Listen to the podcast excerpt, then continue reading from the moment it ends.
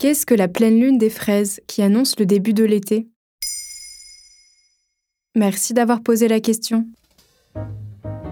Dans la nuit de dimanche 4 juin à lundi 5 juin 2023, et plus précisément à 5h43 du matin, a lieu l'un des plus beaux épisodes célestes de l'année. Appelé aussi lune des roses ou lune de miel, ce phénomène est la dernière super lune avant l'été. Il s'agit de la pleine lune la plus proche de la Terre, d'où sa taille anormalement grande. À l'aube de la lune des fraises, l'astre arbore un manteau rouge tacheté comme un signe de l'arrivée de la chaleur. Pourquoi la lune est-elle rouge cette nuit-là? Normalement, les superlunes ressemblent à n'importe quelle autre nuit, bien que notre satellite soit plus gros.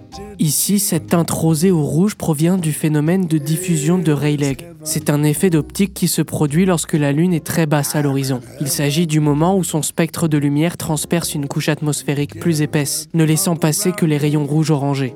De plus, lors de la périgée nom scientifique donné à superlune, la Lune des fraises risque d'apparaître plus grosse que d'habitude. Selon la radio-télévision suisse RTS en 2022, elle apparaissait déjà 14% plus grande et 30% plus lumineuse.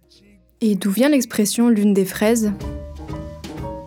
C'est la NASA qui a décidé de nommer ce phénomène ainsi. En effet, l'agence spatiale américaine explique que cette expression remonte aux années 30. Certaines tribus amérindiennes donnaient un nom différent à la Lune en fonction de la période de l'année. Ainsi, au mois de juin, dans le nord-est des États-Unis, la pleine Lune était appelée Strawberry Moon, lune des fraises en français, car elle annonce la saison courte de la récolte du fruit dans la région. Cependant, en Europe, dès le XVIe siècle, on retrouve également des traces de la dénomination pleine lune de miel. C'est d'ailleurs ce qui aurait donné son nom à la lune de miel que l'on connaît. Cela s'explique car elle est considérée comme la plus douce des pleines lunes, mais aussi parce qu'il y a plus de mariages au mois de juin. Aujourd'hui, cette période est également appelée lune des roses sur le vieux continent. Tout comme les fraises, la NASA explique cette appellation par la saison du fleurissement des roses à cette période. Existe-t-il d'autres significations liées à ce phénomène?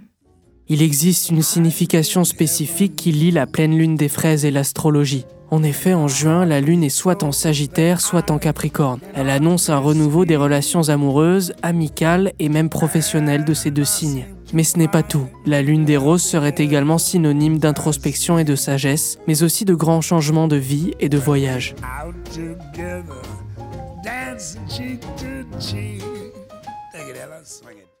Voilà ce qu'est la pleine lune des fraises qui annonce le début de l'été. Maintenant, vous savez, un épisode écrit et réalisé par Samuel Limbroso. Ce podcast est disponible sur toutes les plateformes audio. Et si cet épisode vous a plu, n'hésitez pas à laisser des commentaires ou des étoiles sur vos applis de podcast préférés.